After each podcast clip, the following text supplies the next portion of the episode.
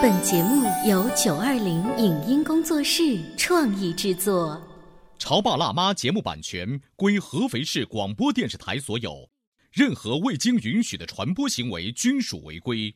欢迎与九二零影音工作室沟通合作事宜，电话零五五幺六三五零九三五六。你有你的钻石金龟婿策略，我有我的全家海岛游计划。你扛着单反泡妞马不停蹄，我为孩子捕捉成长的美妙瞬间。你忽略我的魅力，我会证明这是谁的时代。你否定我的生活态度，我决定我的人生蓝图。帅哥俊男靠边站，有了宝宝的潮爸魅力更爆发。窈窕美女靠边站，有了宝宝的辣妈魅力更火辣。我是辣妈，不是老干妈，我为自己代言。我是潮爸，不是太阳能浴霸，我为自己代言。潮爸辣妈。本节目嘉宾观点不代表本台立场，特此声明。每一个新婚的丈夫都会对妻子怀孕期间应该做些什么感到迷茫。妻子脾气变大，情绪不稳，食欲不好，这些问题都需要丈夫多担待。妻子的怀孕给做客节目的他带来了哪些身体和心理的变化？对于显怀这件事，夫妻二人为何如此在乎？在怀孕期间，妻子给他布置了哪些有趣的任务呢？欢迎收听八零后时尚育儿广播脱口秀《潮爸辣妈》，本期话题：老婆怀孕，我很痛。欢迎收听八零后时尚育儿广播脱口秀《潮爸辣妈》，各位好，我是灵儿。大家好，我是小欧。前一段时间啊，我看了一个电视剧，当中的这一个妈妈，她已经怀孕两个多月之后呢，是一个公司的高管，突然就对她的员工啊大发雷霆。怎么了？嗯，发完脾气之后呢，他自己到卫生间开始自我反省，嗯，就觉得说我怎么了，我怎么了？带着这一份疑虑，再回到办公室开始百度的时候，发现哦，原来是孕激素作祟，嗯，是孕激素突然升高，对，就是可能会让这个孕妇的脾气很暴躁，然后莫名其妙都有可能。但是他是一个公司的老总啊，他有那么多的员工去忍着他的脾气，回到家里面只有老公一个人。对，我们今天请到的呢，就是那样子的一位老公，他已经忍了他老婆六个月了，是不是？有请一下雷旭，欢迎。大家好，大家好。所以老婆现在已经挺着大肚子六个月了，是的。呃，在这段过程当中，有没有像我刚才说的莫名其妙的发脾气，跟以前特别温柔的她不太一样？在我这边有可能是个反例哦，就是说刚才说前面可能脾气都很温顺，然后怀孕过以后呢，他会。经常发脾气，就莫名的发脾气，但是在他身上可能。也许是因为他之前莫名发脾气的情况比较多，怀孕过以后反而觉得，呃，他反而温柔很多了。哦，是吗？是的。那也有可能是孕激素在作祟，在他身体里变成了一个负负得正的这样子的一个效果。雷旭呢，作为一个准爸爸，六个月的时间，这期间呢，一直都是对他老婆是有照顾的。嗯。通常打电话的时候，联系的时候，他都会说我要把今天的早饭，嗯，或者是中饭做好，然后再做些什么事情。像这些的举动，是你在。妻子怀孕之前就已经有的呢，还是因为怀孕给你带来了一个作息上的改变？怀孕之前这个早饭的作息是有的，因为她之前一直在上早班，早起的比较早，然后所以会先把早饭先起来做一下。嗯，中午就不一定了，那个时候因为没有怀孕，所以有时候能将就也就将就了。嗯，但是怀孕之后，你自己做了很多的调整。对，因为之前还经常去健身房啊什么的，然后就。怀孕之后，我就真的一没有时间去健身房了。然后，所以你为此感到遗憾吗？就是剥夺了你去健身房的时间？没有，没有，没有。毕竟是为了下一代，为了宝宝，也为了媳妇儿嘛。就是说，虽然真的在照顾这个孕期这几个月的时间里面，我也真的长胖了二十多斤。没关系，等坐月子的话，你会再双倍的长。哎，那你们平时会家里头跟老婆会聊关于时间的话题吗？就是这一天都没干，好像时间就过去了。嗯，有时候也会。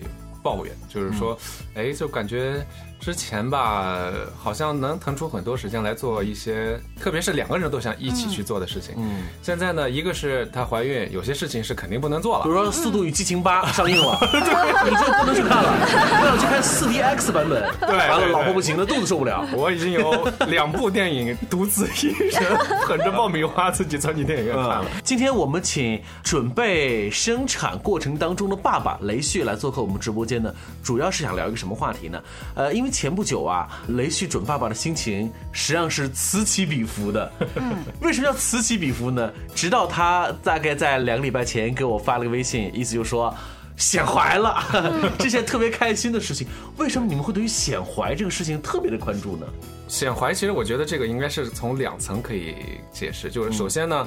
孕妈已经度过了前期比较危险的那那段时间了，而且就是说，嗯，比如说孕吐过去了，然后之前好多个检查，然后要么说你这有问题，要么说你那有问题，就是各种不省心。嗯，然后这段时间也基本上过去了。显怀呢，还有一个一层就是标志着，就是说孩子真的哇，你能看见他长大长大了，就是马上很快，其实过不了多久就会生下来了，就是这种期待感。关于显怀这个问题，其实做女人她自己也是很激动的。是的，我们会不断的照镜子，然后呢，就是自己不相信自己的肚子大一点吧，有大一点吧，我不是有毛病的孕妇吧？为什么人家的肚子都好大呀？哎，对，这样的观念是不是你们当时在那个危险期没有度过的时候，嗯，也有这样的焦虑？那个时候，所有的精力都是放在 危险期所要关注的事情上面。所以说，显不显怀无所谓。对，你只要哪怕不显怀，只要没危险就行。对，他在五个月之前真的感觉变化不大，因为有很多孕妇，我发现就是说，一个是变胖了，脸也变胖了，脸上也会长一些各种各样的斑呀什么的。然后这些所有的这些现象，在她身上前五个月基本上没有。哦，除了有孕吐，除了有孕吐和挑食这两个方面。的事情以外，所以那个时候你们没有关注到说这个本身给身材带来的变化对对。我印象深刻，是我差不多到六个月才开始现怀，六个月呀，那人家如果肚子都已经很大了，我终于觉得我是一个正常的孕妇的时候，我会有一种我再也不管我是不是长得很胖或者是太瘦，我是一个正常的妈妈，我可以给我的孩子带来一种正能量，而且我会故意把肚子挺得很大，然后我的家人说你没有必要，你走到哪里都让自己像着孕妇，做公共。汽车巴不得别人都可以给我让座位，就是显怀带给我来的那种骄傲。现在你们体会到这种骄傲了吧？现在，那你说的是挤公交车吗？就各种啊，包括在同事们之间啊。对对对，其实他有时候去上班的时候，也会不自主的去把自己肚子挺一挺啊，让大家感觉哦，真的显怀了。因为一开始大家都不相信，哎，你怀孕，你说你这这几个月了，怎么一点感觉都没有，显现不出来？然后当他真的显怀的时候，然后到办公室，嗯，同事一看，哇，怎么突然变那么大？哎，这种感觉会不会是有一种你们女人在双休日？是花了巨资买了一个包包，礼拜一把它背到办公室去，然后呢，第一分钟大家不怎么抬头看你，你故意把那个包包给亮了一下子，哟，买了一个包啊，哟，你显怀了。呃，你你说有一点像，而且我们女人还有。一种想法是最好别人夸你说你真的看不出来，从后面看你一点都不像一个孕妇。哇，这样扭过来一看，才发现你肚子已经好大了。嗯，你特别会长，你的宝宝也会长。这样子夸你，我们作为孕妇来说会很开心。哎，你会不会有的时候在焦头烂额的时候会吐槽，就说为什么别人家生个孩子就是很 easy 的事情，怎么到了我们这儿，怎么各种各样的检查和各种各样的医生的那种没有给你肯定的那种答复。对对，就会让你特别的抓狂。有有，其实以他对我的这段时间的这个经历，然后他给我总结的，我说的最多的一句话，就是在五个月之前吧，他我说的最多的一句话就是，人家家，人家家，人家家的媳妇儿生个孩子 怀个孕好都没这样，为什么你老是这样？啊，你已经现在就开始用人家家的来啊？你真的是在你老婆面前抱怨过这样子的话？就是，特别是在前三个月，就就偶尔会，真是有时候因为没办法，她在孕吐那段时间，真的就是说反应特别激烈，而且就是说，嗯，情绪上面虽然说没有以前那么暴躁了，但是就是说在真的不舒服的情况下，也会有一些埋怨啊，一些什么的，就是特别是在吃东西这一块，嗯，就是说本来更挑剔了，对，就是说我觉得这个明明是很有营养的，对你对宝宝都很有帮助，哎，他就是不想吃，或者是。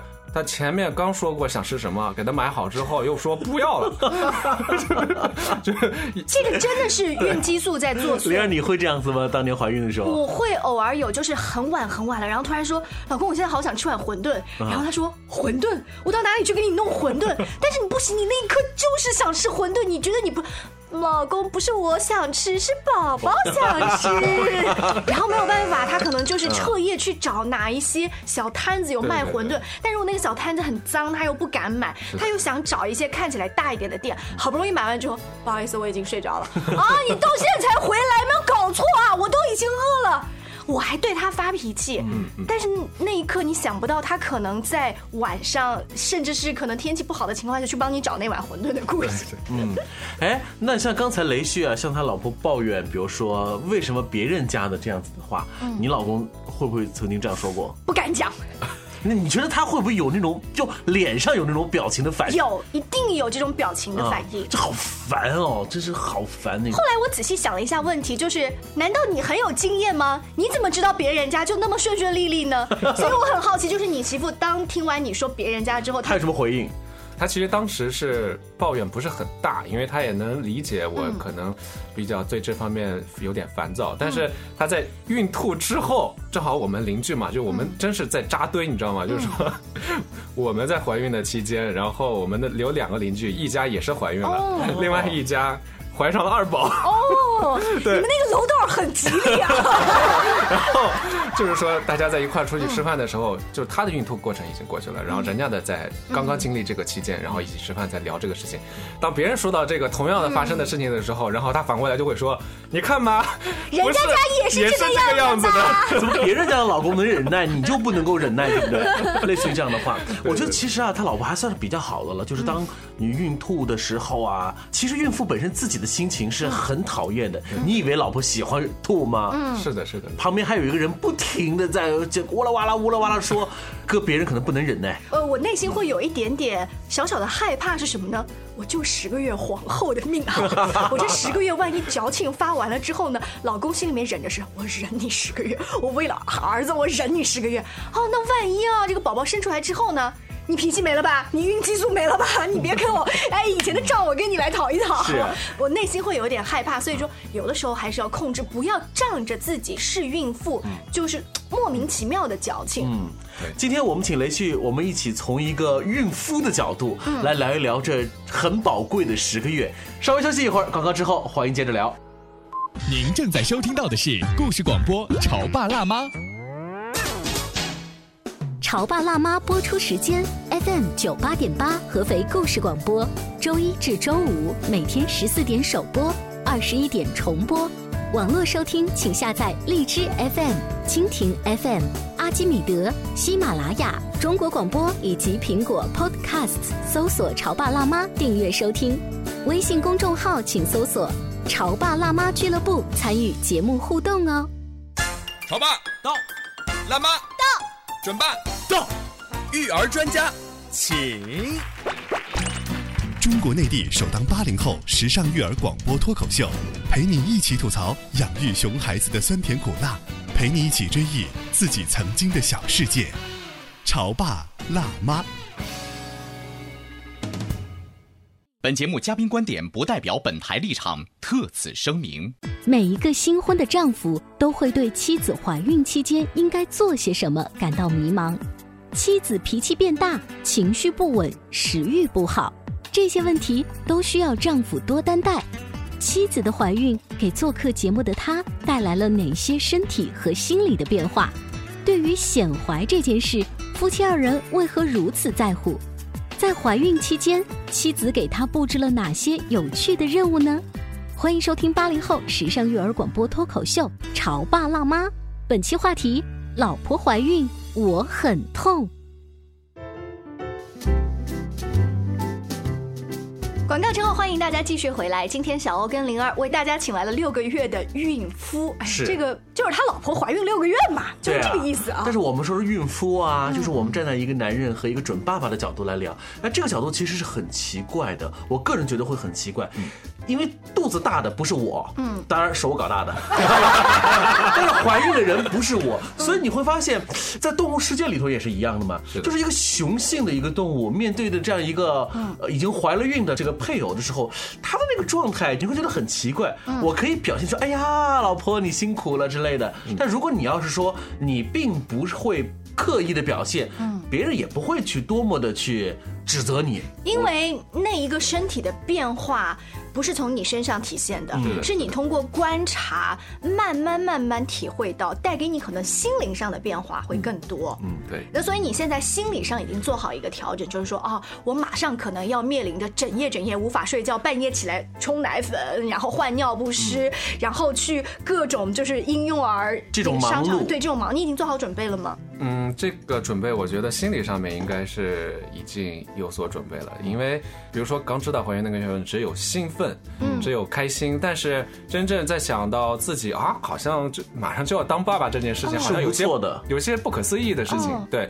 然后真的在陪他一步一步走过来的这个过程当中呢，就是说，一个是经常去做检查呀，然后也会面对一些风险的一些警告啊什么这些东西，然后也会有因为这个检查医生说不是很好啊或者什么的，然后有一些有过担心，有过不安，这些所有的都经历过来之后，包括现在哎开始显怀了，嗯，这种这种放心，对这种心态的慢慢的变化，我觉得哎，真的让我的这个心理上面已经开始嗯找着一点爸爸的感觉了。对对对，如果是一个特别特别顺顺利利的孕妇，不孕吐啊 啊，从一开始就显怀呀、你会觉得怀孕是件很轻松的事情？尤其是分娩的时候，哎，我还不疼，你是拿了一刀不疼，那种感觉可能就会很平顺。那么平顺带来的就是无感或者是少感，是不是？嗯，虽然说雷旭现在已经慢慢找了这种感觉，但是对于不久将来宝宝的降生，他是一个嗯带着哭闹降生的天使，然后给你们新生父母还会带来多少有一些新的手足无措。是是是我记得我的肚子大概已经到九。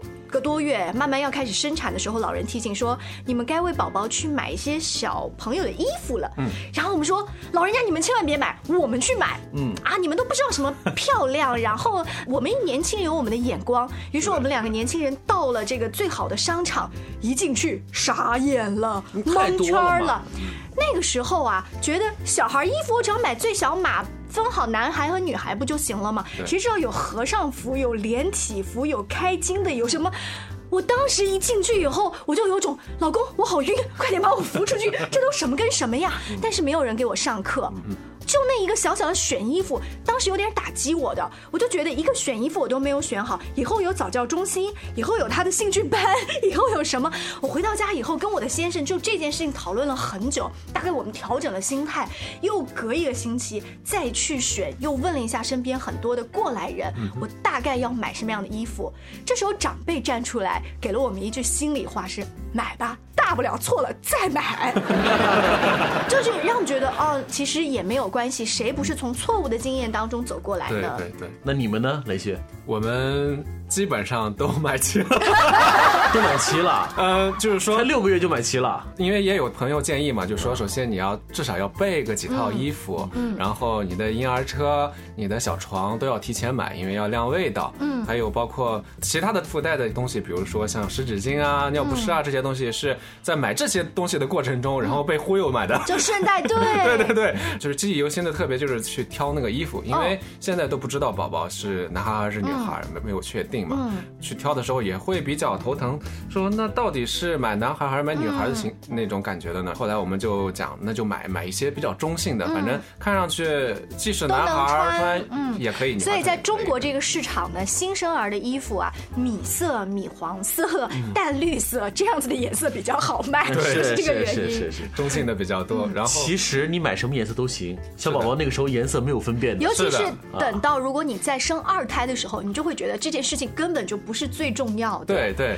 我不知道你的老婆有没有给你分配一些任务，让你在这一段时间说这是爸爸的任务，比如说爸爸每天晚上要对着肚皮说话呀，然后爸爸要做什么，这件事情不是我可以做的。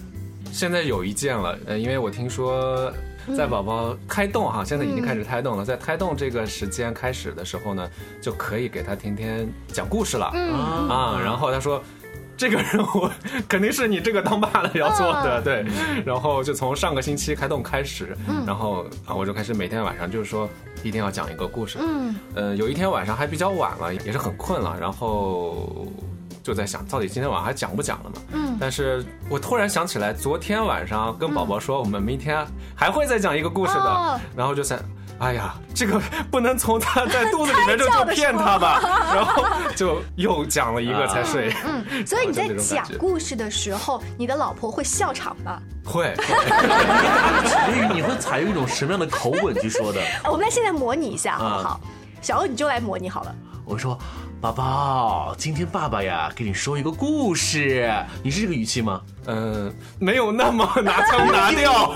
你 你因为你首先你不是主持人，对对不对？对。哎，对了，说到这个问题，我就很好奇啊，你是主持人妈妈灵儿，你家的故事是你自己说的呢？我在怀孕的时候，方言的先生说。我在怀孕的时候也是跟他说这件事情你来做，然后他说我讲还没有你讲好，你讲吧。大家推推挤挤之后呢，他拿了一本书。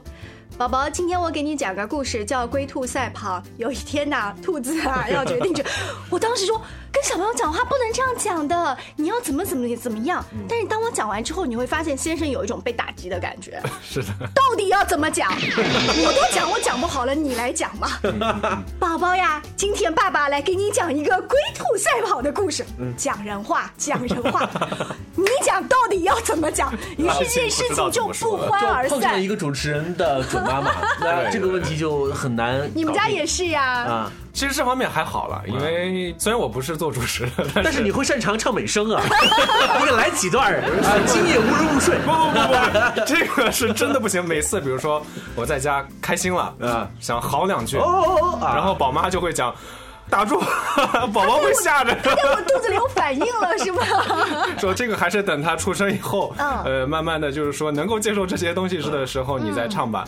就说你要想唱，你就唱一些儿歌啊，或者什么东西的，那就不了了之了。哎，我倒是觉得胎教这个事情啊很重要，但有的时候呢，我们把它刻意的变成那种，我们一定要说胎教是对于孩子是直接刺激和作用的。我倒是觉得胎教实际上是一个。夫妻之间关系增进的也是一大利器啊！对，因为你不要觉得好像你是说给的是孩子听，其实你更多的是说给了孩子的妈妈听。因为当悦耳的胎教作用于。妈妈的耳朵，首先是入妈妈的神啊，入妈妈的心。这样的话，妈妈感到很欢愉了，宝宝当然自然会觉得很快乐。哎，我特别同意他的观点，就好像当时我怀孕的时候，在纠结我到底要听什么样的胎教音乐。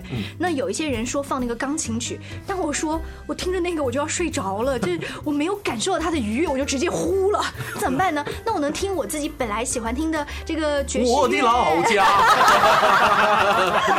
那我最后得到了一个理论的。支持就是你刚才说的，我的耳朵开心了，我的心里面开心了，这种愉悦的感觉，这种身体里的肾上腺激素带给你的快乐，它会给孩子。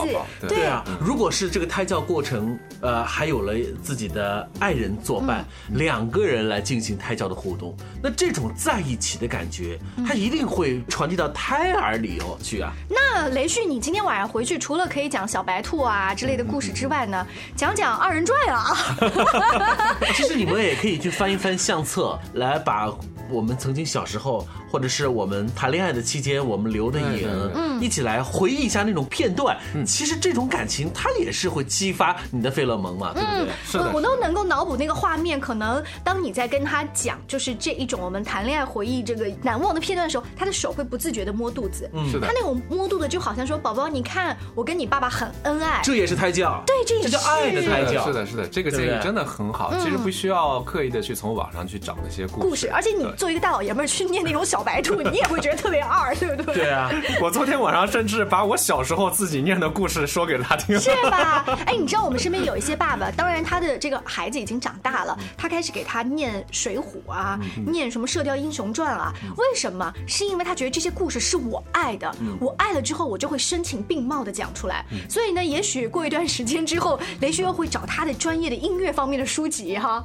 那些专家写的故事也会念给你的孩子听。嗯，如果是那些真是比比如说像古典时期的那些大家的一些成长的故事，我觉得啊真的也可以的。对，特别是你在配合着他的一些音乐，是对吧呀，？哎，你看啊，老婆现在终于度过了危险期，显怀了。那离她分娩呢，还有这个黄金这几个月的时间。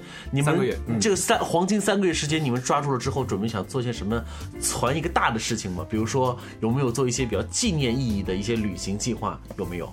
这个在胎动之前出去过一次了。嗯，当时就是在她五个月嘛，五个月其实也比较稳定了。如果孕妇想在这个期间出去是是最好的，因为再往后就太大了也不好出去，比较危险。对，然后等到她生了之后，那都是可能一两年都出不去了，就那种那种。你刚才的。眼神好绝望啊！然后呃，我们就计划出去转一转吧。到哪儿去了呢然？后就去了一趟武汉，哦，对对，然后坐高铁过去的。嗯，所以也选择了一个交通很便利的方式去出行。不用考虑飞机，现在高铁到哪里都很方便哈。是的是的。我们给大家提醒一下哈，这个春天我们的铁路又重新调了一次图，嗯，更多的地方都通了高铁。比如说，我们可以坐一个高铁，我们去吃一次钵钵鸡，嗯，哎，我觉得是可以做到的事情。我们坐次高铁，我们去吃更好吃的东西，以高铁的名义，以孩子的名义来你真的是以孩子的名义吗？吃钵钵鸡是以你的名义。